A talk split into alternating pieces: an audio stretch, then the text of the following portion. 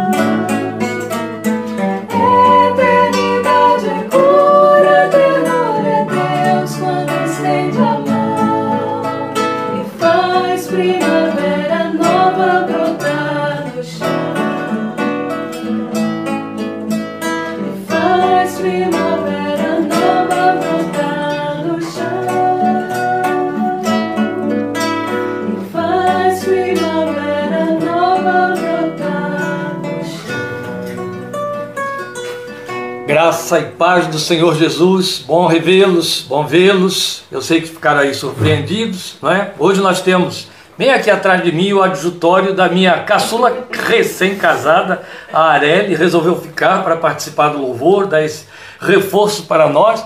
Ali do outro lado está o Everton, só apareceu o perfil dele, é que ele é muito humilde, mas o Cândido vai voltar e ele vai chegar a poltrona dele mais para frente para que ele apareça um pouco mais. Então, logo daqui a pouco, eles vão tornar louvar ao Deus com este cântico para que você possa atentar um pouco mais para a letra que pegou você aí de surpresa no início dessa nossa ministração. Mas estamos juntos. Senhor Jesus o abençoe, nos abençoe na exposição da Sua palavra. Você que esteve aí já visitando a nossa página, viu o nosso tema, não é? O que será do amanhã? E aí, mesmo sabendo que este tema remete a alguns a um samba popular muito conhecido, eu prefiro lembrar a letra da bela e inspirada canção de José de Paula, cantor assembleando que lançou essa canção nos anos 1970. Eu vou ler para você a belíssima poesia que inicia a canção. Não temos espaço para toda ela e não a cantaremos, mas eu quero ler a poesia da canção de José de Paula para você. O que será do amanhã? Amanhã eu não sei o que virá, o que acontecerá aos meus sonhos tão diversos. Amanhã o meu ser se alegrará, outro estonho ficará. O amanhã eu não sei. Qual será o futuro para você se não se arrepender dessas coisas tão errôneas? Qual será nesta vida o seu fim se continuar assim? Venha logo para Deus. Como será o amanhã? Será feito de sofrer ou delícias e prazer? Qual será o seu horizonte final? Os que tiveram o privilégio de conhecer, viver esse tempo e conhecer as belíssimas canções de Osés de Paula, com certeza recordam bem a música desta canção tão linda e que expressa tão bem o que nós queremos transmitir nesta tarde. Mas não menos do que isso, a belíssima canção que vocês acabaram de ouvir, dos Vencedores por Cristo, Horas e Eras, que elas vão repetir agora e você vai atentar melhor e logo depois Estaremos lendo Apocalipse 22, 16 para então discutirmos esse nosso tema. O que será do amanhã? Já fique aí com a sua Bíblia aberta em Apocalipse 22, 16 e acompanhe em espírito de oração, em espírito de adoração, o louvor que elas vão repetir para nós.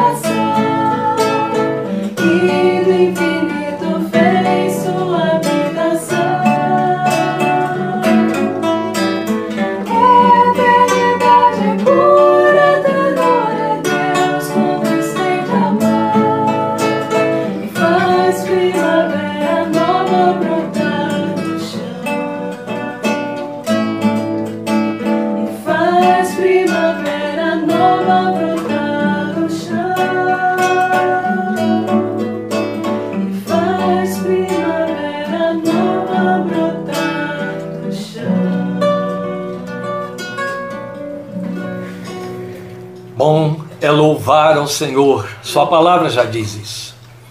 Bela canção e perfeita e verdadeira a sua mensagem.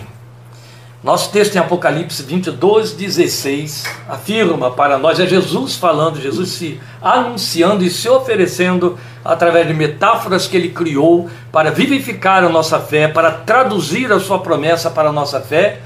E nas últimas palavras da mensagem da palavra de Deus em Apocalipse, nós o encontramos dizendo no versículo 16: Eu, Jesus, perdoe, eu, Jesus, enviei o meu anjo para dar a vocês este testemunho concernente às igrejas.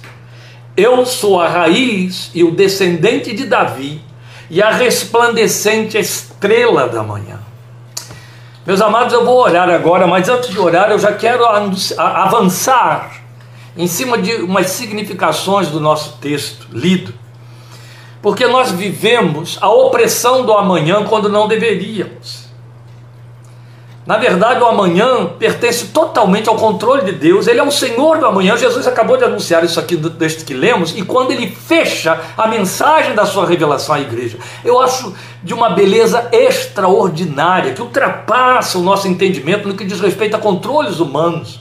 Que o Filho de Deus envia para a igreja uma carta do tamanho do livro do Apocalipse, e deixa para o final as últimas palavras serem esta palavra de convite, de consolo, de oferta, de descanso, sossego para corações que estão sempre deixando de viver hoje, preocupados com o que acontecerá, o que virá amanhã, o que será do amanhã e perdem o controle de hoje tentando controlar o amanhã quando a mim e a você só pertence hoje. A outra coisa que é importante colocar aqui no texto lido de Apocalipse 22, 16, é que o Senhor deixou claro, é, confirmando, corroborando o que ele já veio fazendo ao escrever, ao enviar a carta de Apocalipse, porque todo o livro é uma carta às igrejas, que ele está mandando esta mensagem em forma de metáfora para a igreja.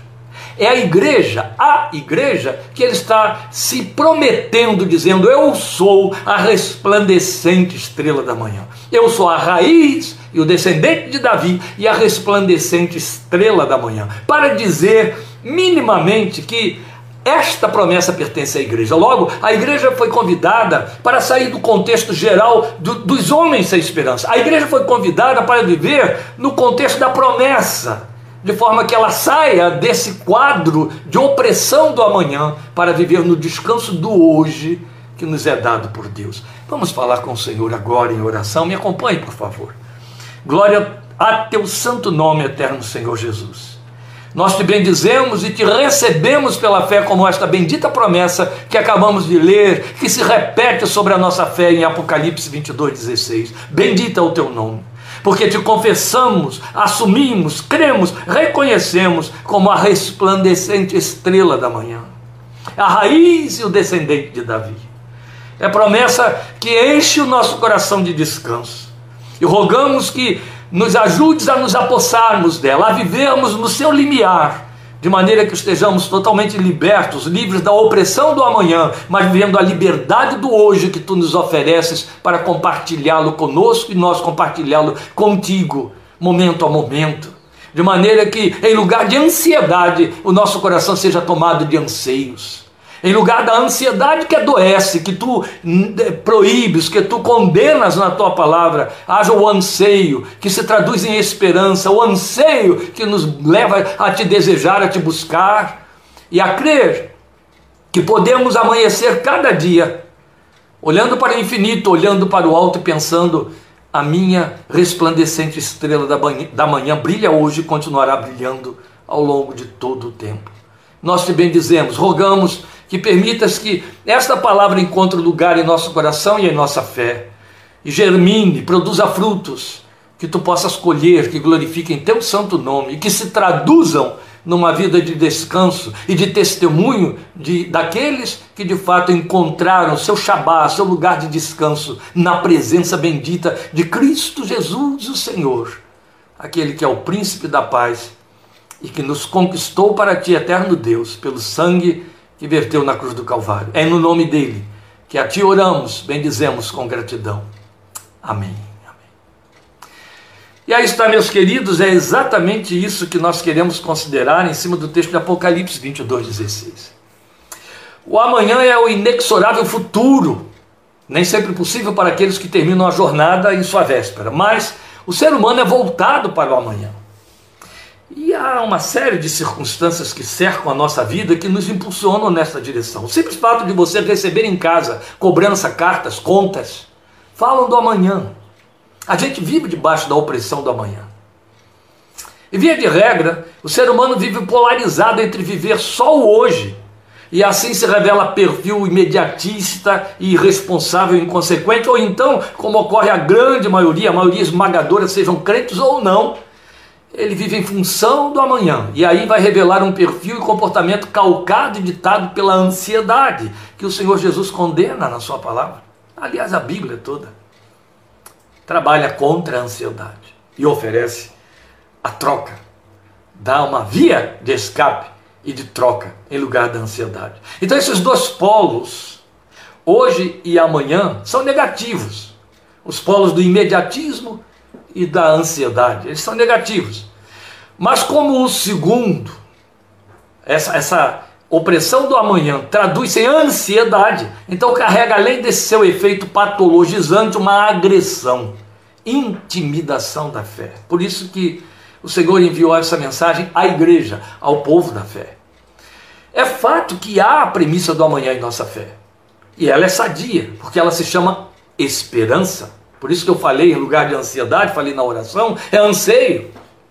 E outro tanto também há a premissa de viver o hoje pela fé. E isso se chama sadiamente descanso. Então, descanso e esperança deveriam ser os polos delimitadores das aspirações regidas em quem vive pela fé em Cristo. Então, em lugar de ser hoje e amanhã, é de, seria de ser descanso e esperança. Entende?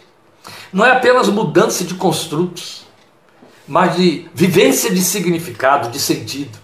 Então, em face disto e em função do nosso tema, o que será do amanhã, nós vamos atentar para esse texto aí altamente significativo que lemos em Apocalipse 22, 16. Eu vou voltar à leitura dele para que fique mais fresquinho na sua mente, já que vamos abordá-lo. Eu sou a raiz e o descendente de Davi e a resplandecente estrela da manhã, assim disse o Senhor Jesus, para dar esse testemunho através de seu anjo concernente às igrejas. Ora, o que metáforas desta grandeza que Jesus é, estabeleceu, ele criou essa metáfora para nos trazer uma oferta, uma promessa, que elas traduzem para nós. Primeiramente, a gente pode pensar no fato de que ela diz para nós que nos oferece o amanhã como futuro prometido, quer dizer, esperança de amanhã. Entende? Futuro prometido. O autor da fé se revela como garantia de nosso amanhã nesta metáfora que cria para nos revelar o que podemos nele esperar. E o meu desejo particular, pessoal, ao fazer esta abordagem, que eu já havia anunciado domingo passado, é que isto produza no seu coração o descanso que falta, a grande maioria. A anulação da ansiedade, essa tensão de ficar tentando controlar, exercer controle sobre aquilo que, por mais que você se esforce, você não controla. O dia seguinte não existe.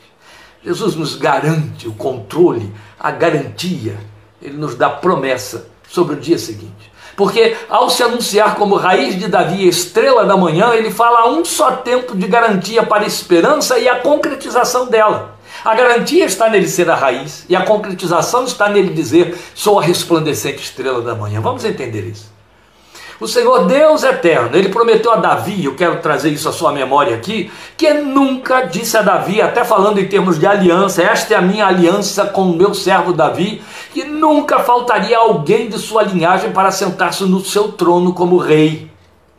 Quando Deus estabeleceu a dinastia de Davi, a casa de Davi, muitos descendentes de Davi ocuparam o trono com altos e baixos até que por conta da contumácia deles no erro e no pecado, o trono ficou vazio por juízo de Deus e o reino cessou com a queda de Jerusalém. Mas a promessa tinha sido firmada em aliança, e nós tínhamos visto isso aqui domingo passado, aliados de Deus, e eu lembro de ter dito para os queridos que neste domingo, ao estarmos abordando este tema, nós estaríamos fazendo como que uma sequência da mensagem de domingo passado. De forma que se você a acompanhou, e se não acompanhou, ainda está na nossa página, se não puder ter acesso à nossa página, vá ao YouTube, lá está, Aliados de Deus. Se você acompanhou, você vai perceber que o que temos aqui hoje é uma sequência daquela mensagem do domingo passado. Então, voltando a dizer, a promessa se firmou da parte de Deus com aliança para Davi. E uma vez que se firmou em aliança, Deus jamais deixa de cumprir a sua aliança. Então a árvore da dinastia davídica parecia ter morrido. Nem reis, nem reino, nem reinado. Tudo acabou com a queda de Jerusalém. Mas havia uma raiz, da qual Deus faria brotar de novo o reino firmado em aliança com Davi, que ele disse que seria eterno e da qual ele, o Senhor Deus, traria o Messias tal como fez. Este é o sentido de Jesus ser raiz de Davi. Entende? Da raiz de Davi veio o Messias. Ele diz: Eu sou a raiz de Davi, a raiz que brotou outra vez, que então volta a produzir a vinha frondosa de que fala o Salmo 81. O povo Vamos lembrar, nos dias de Jesus, o povo cantou nas ruas de Jerusalém: Bendito rei que vem em nome do Senhor. Em hebraico isso é bonito. Baruch haba hamalek bashem Adonai. Bonito, né? Para dizer isso. Bendito o rei que vem em nome do Senhor. E diante de Pilatos, quando foi inquirido, Tu és rei de Israel? O filho de Deus não hesitou e respondeu: Eu para isso nasci eu para isso vim a este mundo.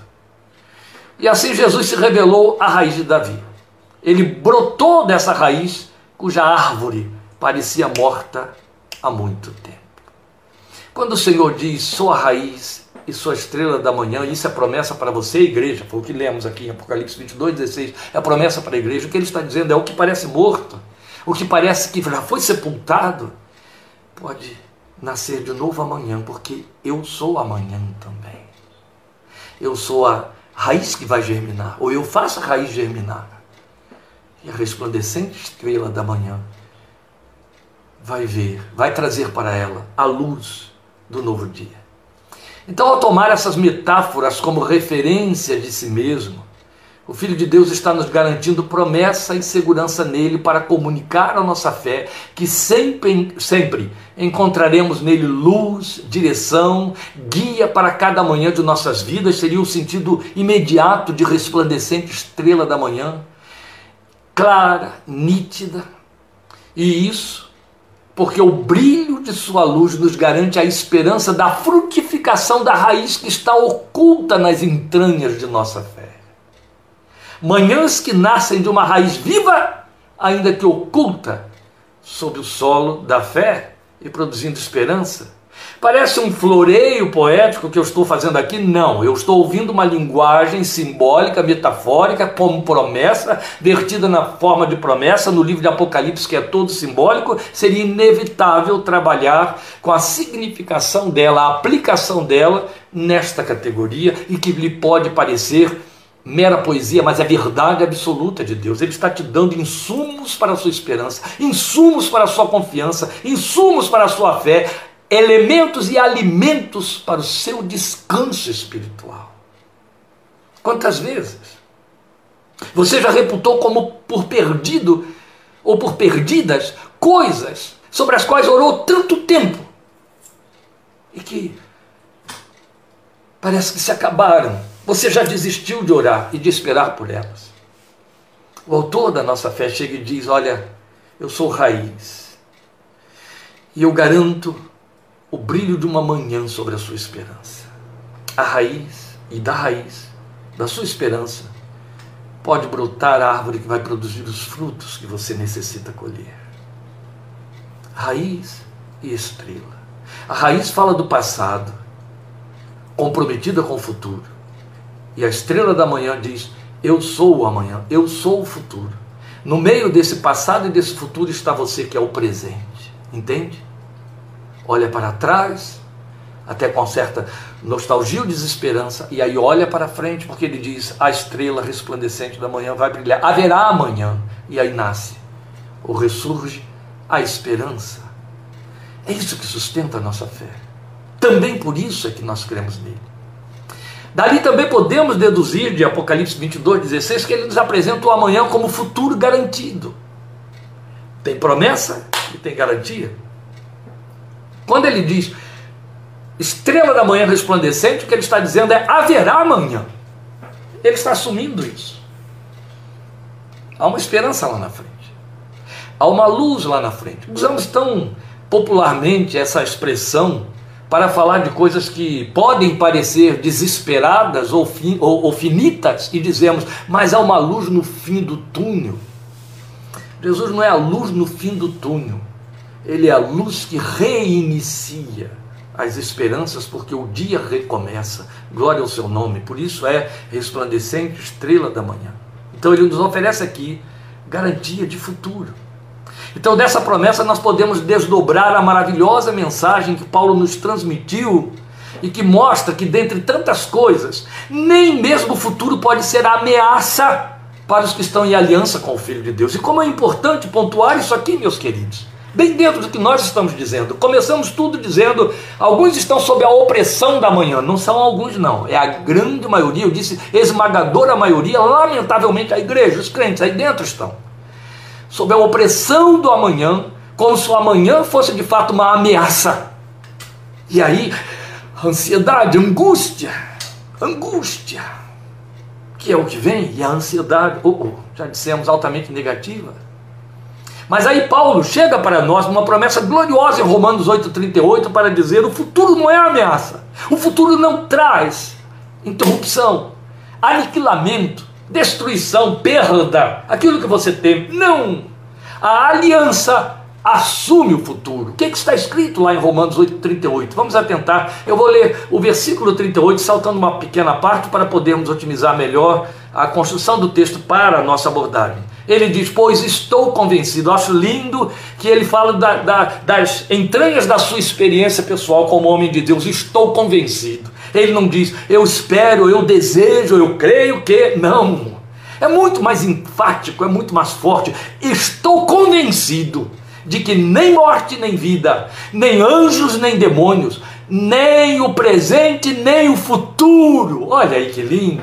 Nem quaisquer poderes serão capazes, ou porque ele estava fazendo uma ligação com a última expressão, será capaz de nos separar do amor de Deus que está em Cristo Jesus. Aleluia! E é isso. Então nós ouvimos Paulo nos assegurar que nem mesmo o futuro, a semelhança de morte, ele vai fazendo um paralelo, vocês viram aí, a semelhança de morte, vida, anjos, demônios, presente ou poderes, poderá fazer separação entre nós e o amor com que Ele, o Senhor, nos tem amado. Sabe? Fazendo uma leitura pausada em cima de cada um desses construtos, não vou fazer, não tem tempo para explicar isso, mas ele estaria dizendo assim: em outras palavras, ele estaria dizendo isso exatamente. A morte não pode te separar do amor de Deus. A vida não pode te separar do amor de Deus. Anjos não podem te separar do amor de Deus. Demônios não podem te separar do amor de Deus. O presente não pode te separar do amor de Deus. O futuro não pode te separar do amor de Deus. Poder de espécie alguma não pode te separar do amor de Deus que está em Cristo Jesus. Aleluia. É bonito, não é? Mas é verdadeiro, mais do que bonito, é verdadeiro. Nada pode nos separar desse amor com que Ele nos tem amado. Percebe o poder dessa garantia? Via de regra, os que estão aficionados pelo futuro temem de tal ordem que até mesmo envolvem suas desconfianças ou a sua desconfiança quanto às ações de Deus nele. Mas em verdade, Só Deus tem ações garantidas para nosso futuro e nos assegura que essas ações são feitas em amor, do qual nem mesmo o futuro pode nos separar, como acabamos de citar. Então, em outras palavras, nem a preocupação com o futuro e nem os conteúdos do futuro podem nos separar do amor de Deus. Aleluia. Então a equiparação tem lógica. Veja, se o coração se sente sob ameaça, fóbico diante dos riscos da morte, dos desafios da vida, dos espectros invisíveis como seres espirituais que ele pontuou aí como anjos e demônios, ou o mundo espiritual mesmo, ou até circunstâncias físicas de potestades que ele chamou de poderes, ou mesmo as circunstâncias visíveis do cotidiano que seriam poderes instituídos, ou ainda forças detentoras, detentoras de poderes que nos cerceiem, todas elas aqui pontuadas por ele, pelo apóstolo Paulo, o futuro para tal gleba de elementos fobígenos se constitui no resultado de uma ameaça ainda pior para quem tem medo destas coisas. Logo, quem teme o presente se aterroriza com o que dele projeta no futuro, entende? Ou em outras palavras, quem está com medo do futuro é porque está com medo do momento presente que pensa que controla. Nós todos temos a pretensão de achar que controlamos o nosso presente. Mas o simples fato de termos medo do futuro prova que estamos sob domínio do nosso presente com medo dele. É ele que nos controla. E aí projetamos para o futuro esse medo. É isso que eu estou dizendo aqui para vocês, em outras palavras. Mas aí a palavra de Deus, por intermédio do apóstolo, nos alcança para afirmar: nada, seja o visível ou o invisível, agora ou depois, nada poderá roubar-nos do amor com que somos por Ele amados, ou mesmo fazer esse amor cessar. Não pode. Porque, na verdade, Ele está em aliança conosco. E a aliança da parte de Deus é totalmente inquebrantável. E isso para significar, em outras palavras, o futuro, o amanhã, não é nem será uma ameaça. O amor de hoje te espera amanhã. Lembram da gloriosa promessa em Lamentações? Suas misericórdias se renovam a cada manhã. Glória seja o seu santo nome. Aleluia. E aí, como última observação a fazer, já, pastor, sim, eu quero que você condense esta palavra. Se ela for curtinha hoje, você vai voltar a ouvi-la. Desejo que você o faça.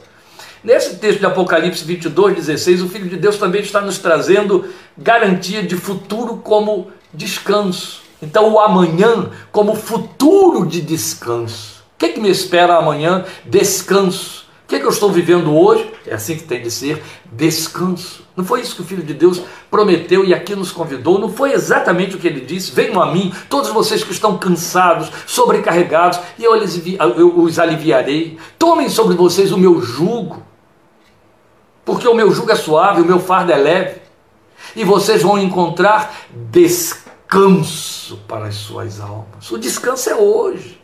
E aí ele nos garante que o amanhã é futuro de descanso também. É disso que fala resplandecente estrela da manhã, na promessa, vertida ali em Apocalipse 22, 16.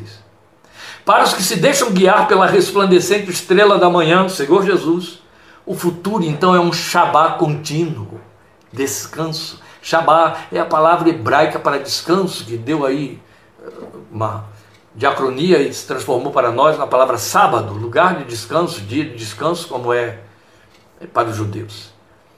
Shabá, que não cessa.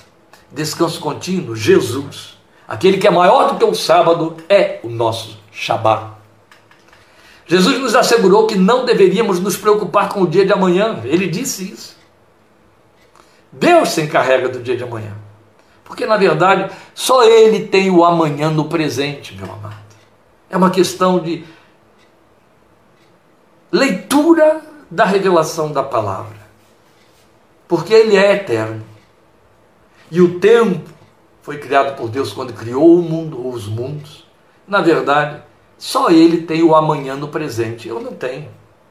O amanhã para mim, você, é futuro. Para Deus é um presente que não cessa. Então o futuro não está, nem pode estar sob nosso controle. Ele não me pertence. Te pertence? Não. Você pode até programar, planejar o que vai acontecer com você, ou o que você fará, melhor dizendo, o que você pretende fazer nos próximos 30 minutos, 60 minutos. E ainda assim é inviável. É improvável. Não estou falando de morte. Tem gente que pensa, ah, é porque eu posso morrer daqui a pouco. Não, não, não. A gente estava aqui cantando e elas avisaram, pai, estamos debaixo de temporal, tem que avisar as pessoas aí que pode cair a energia, isso aqui é Analândia, e aí vai cessar tudo. Entende? Temos controle sobre o futuro. Nenhum nem o próximo minuto, mas teimamos em exercer controle sobre ele. Acreditamos que o presente ele se estende. Eu delimito o presente e digo, as próximas duas horas eu entendo como presente. Será sempre futuro. E você não tem controle sobre o futuro. Não está e nem pode estar sob nosso controle, que seria de nós. Se o controlássemos, nós o reduziríamos.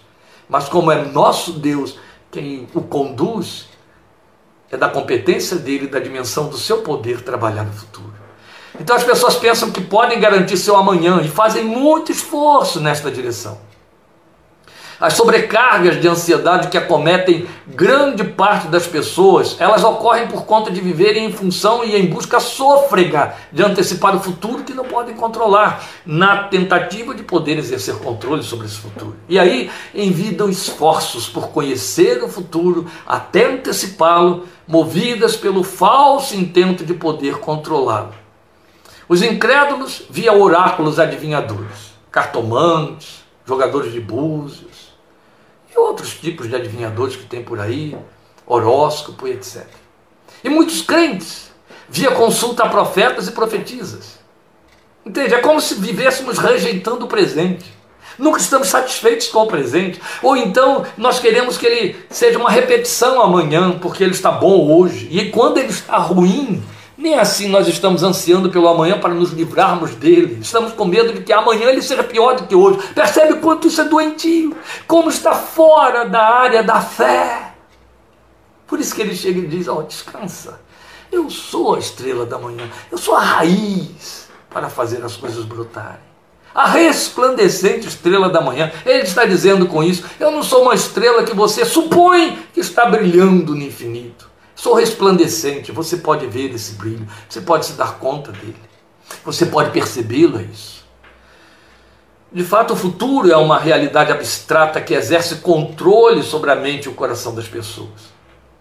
E isso nos faz lembrar, essa tentativa frustrada de controlar o futuro, nos faz lembrar da parábola que Jesus criou justamente para ensinar isso, a parábola lá de Lucas capítulo 12, sobre o homem insensato que passou a vida construindo um futuro do qual nada usufruiu, porque o futuro não chegou para ele. Sabe, em outras palavras, não significa que estamos dizendo, deixa a vida me levar. Não. Parece que a gente está aí sob premissas de samba, né? Comecei com um tema que nos lembra um samba popular e agora estou lembrando um outro aqui, mas não é isso não. Apenas é um adágio deixe a vida me levar. Não, isso é irresponsabilidade, nós falamos. Nós mostramos que aqueles que é, consideram aí que eu não tenho que planejar nada, planejar com descanso, planejar com esperança, é viver anseio. Agora, não pensar no fato de que o dia de hoje eu tenho de plantar para colher amanhã é viver de forma irresponsável. São delimitações sábias que a palavra de Deus nos traz. A verdade é que as promessas de segurança quanto ao futuro para os que se deixam conduzir pela estrela da manhã são belas, são sólidas e são convincentes. Veja, a começar pelo que ele, o Senhor, nos proclamou em Jeremias 29, 11. Você já deve ter se dado conta, se você vem acompanhando as lives, se você tem lido as mensagens, você deve ter se dado conta das, das inúmeras vezes que eu citei Jeremias 29, 11, que eu sei de cor, que eu amo, porque creio nesta palavra, vivo a garantia desta palavra. E ela é de uma beleza extraordinária. Ela é um apelo de Deus para o meu coração e o seu, para a nossa fé. Quando ele diz ali no, nesse texto, porque sou eu que conheço os planos que tenho para vocês. Aqui ele já disse tudo. Quem conhece sou eu, não vocês. A outra coisa que ele está dizendo é: eu tenho plano para vocês. Eu não estou deixando a vida te levar. Eu fiz planos. Eu os conheço. Eu sei quais os que eu tenho para vocês. É lindo isso. porque sou eu que conheço os planos que tenho para vocês, diz o Senhor planos de fazê-los prosperar e não de causar dano, planos de dar a vocês esperança e um futuro. E aí veio o crente pedindo ao profeta: procura saber para mim qual é o plano que Deus tem amanhã para a minha vida. O nome disso é não confio no meu Deus. Eu preciso saber para me garantir hoje, para visibilizar, para controlar. Isso faz parte das malignidades do nosso coração. Tem a ver com os nossos, nossos ranços da queda.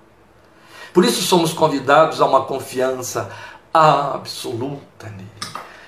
A belíssima palavra de Deus através de Abacuque, que ecoou nas penas de Paulo em Romanos, em Gálatas, depois pelo autor de Hebreus: O meu justo pela fé viverá. Daí a importância de saber escolher as sementes dos bons frutos, sementes da confiança e temor em Deus, e plantá-las hoje, para que possamos colhê-las amanhã de e se eu escolher ou deixar que as minhas sementes sejam contaminadas pela dúvida, eu vou colher incertezas. Isso é triste, não é? Se eu assumo que posso garantir meu próprio amanhã, é certo que esse amanhã ficará por minha conta. Sabe por que eu fiz essa pequena pausa? Para você sentir o impacto desta colocação aqui. Quero muito que você elabore sobre ela. Entende? Se nós assumimos que podemos garantir o nosso próprio amanhã, fazer o nosso amanhã por, por, pela via do controle, não pela via do semear no presente, conforme a palavra de Deus nos recomenda, fica certo de que esse amanhã vai ficar por nossa conta. Não é bom programa. Nós vamos encontrá-lo dizendo através dos profetas: semeie em paz, semeie em justiça. Senão vamos cair naquela palavra que virou adágio. Se semear vento, vai colher tempestade. Então, mais sábio seria deixar aquele que planejou o meu futuro, que vê o futuro, porque ele é o Alfa e o Ômega, o princípio e o fim, conduzir-me nessa direção. Entende? Não eu tentar me programar para que eu possa fazer essa condução com controle. Sabe qual deve ser o maior controle do crente quanto ao dia de amanhã? Orar hoje, entregando esse amanhã nas mãos do Senhor. E deixa por conta dele criá-lo. Veja o apóstolo Paulo em Romanos 12, 1 e 2, texto clássico, ele nos ensina a forma prática de lançar essa semente de confiança. Ele diz: Portanto, irmãos, eu rogo pelas misericórdias de Deus que se ofereçam em sacrifício vivo, santo e agradável a Deus. Este é o culto racional de vocês. Não se amoldem ao padrão deste mundo, semente, mas transforme-se pela renovação da sua mente, semente, para que sejam capazes de experimentar e comprovar colheita, boa, agradável e perfeita vontade de Deus. Vamos de trás para frente.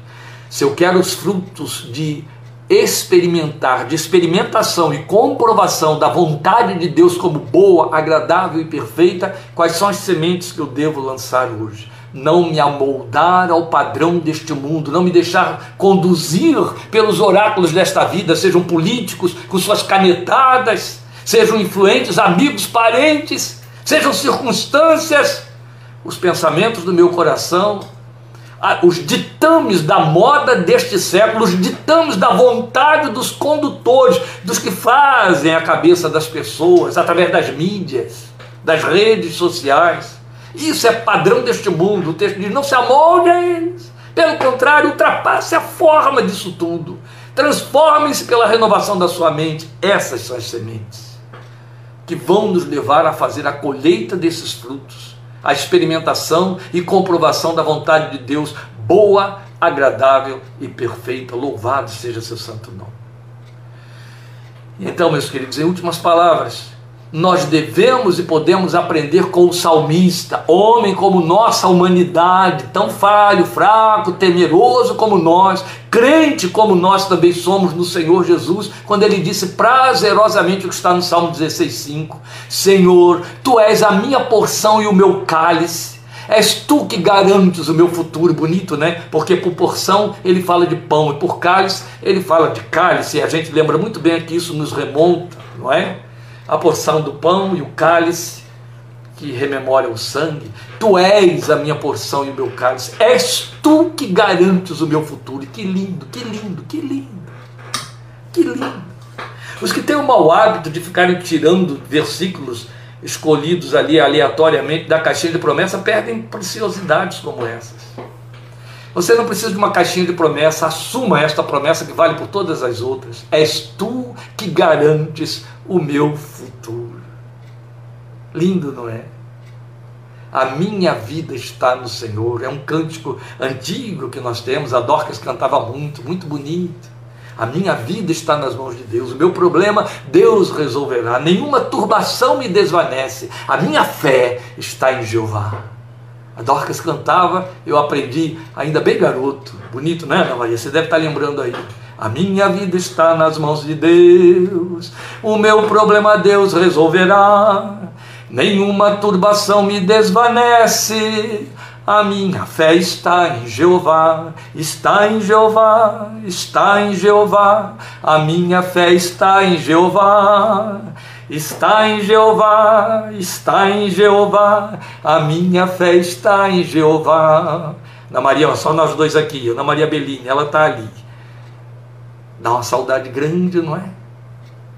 A gente lembra aquela voz de contralto bem sonora ecoando nos nossos ouvidos cantando tomada de paixão e desta fé. A mulher que viveu e morreu crendo e vivenciando a bênção de poder dizer, como salmista no Salmo 16,5: És tu que garantes o meu futuro.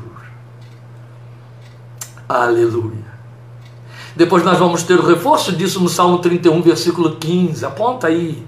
Salmo 31, versículo 15. O meu futuro está nas tuas mãos, oh meu amado. Aquilo que o salmista disse, transforme também em sua verdade pela fé no seu coração. O seu futuro é nas mãos dele que está. É isso que Jesus está dizendo. Quando ele diz, ó oh, igreja, eu sou a resplandecente estrela da manhã, o que ele está dizendo é, eu dou conta do seu amanhã. Eu dou conta do seu amanhã. Oh, meu irmão, minha irmã, creia nisso. E hoje, hoje, chega diante dele e diz, Senhor, olha, eu vou entregar meu amanhã nas tuas mãos, vou descansar hoje. Eu não quero saber se vai ser bom ou ruim, vai ser teu. O que tu tens para mim? Conduz o meu amanhã, Deus, o meu amanhã. Só tu vês, só tu sabes o tamanho dele, o que me espera nele, tu das conta dele. Tu já disseste, tenho planos para ti, que te fazem prosperar e não são planos de mal. Aleluia, aleluia, glória ao seu nome. Esse é o nosso Deus. O que será do amanhã? Será Cristo Cristo em nós. De forma que cada manhã que compõe a nossa existência corre na direção daquele glorioso amanhã, no qual o Filho de Deus vem buscar-nos para estarmos com Ele para sempre. Corre sempre nessa direção.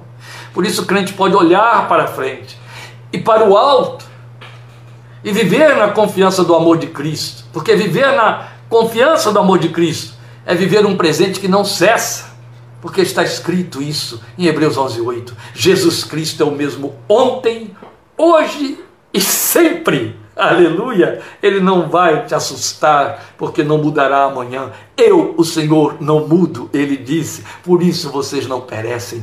Glória ao seu santo nome. Deus de aliança, bendito é o seu nome. Jesus Cristo é o mesmo ontem, hoje e sempre. Aleluia. Se ele é meu hoje, sempre será meu amanhã. Glória ao seu santo nome.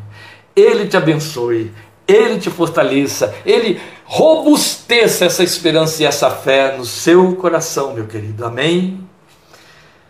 Que a sua graça, a sua paz, seu amor cubram a sua vida, cubram a sua casa, fortaleçam cada dia mais a sua fé.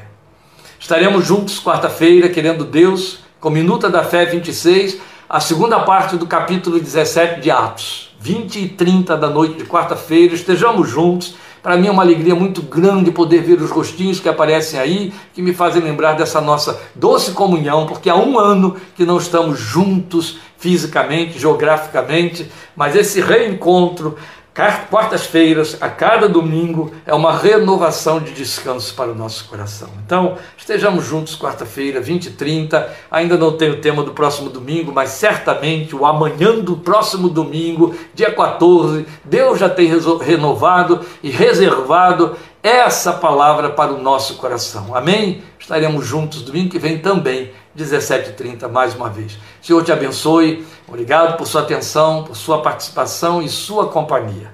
Até a próxima vez, em nome do Senhor Jesus.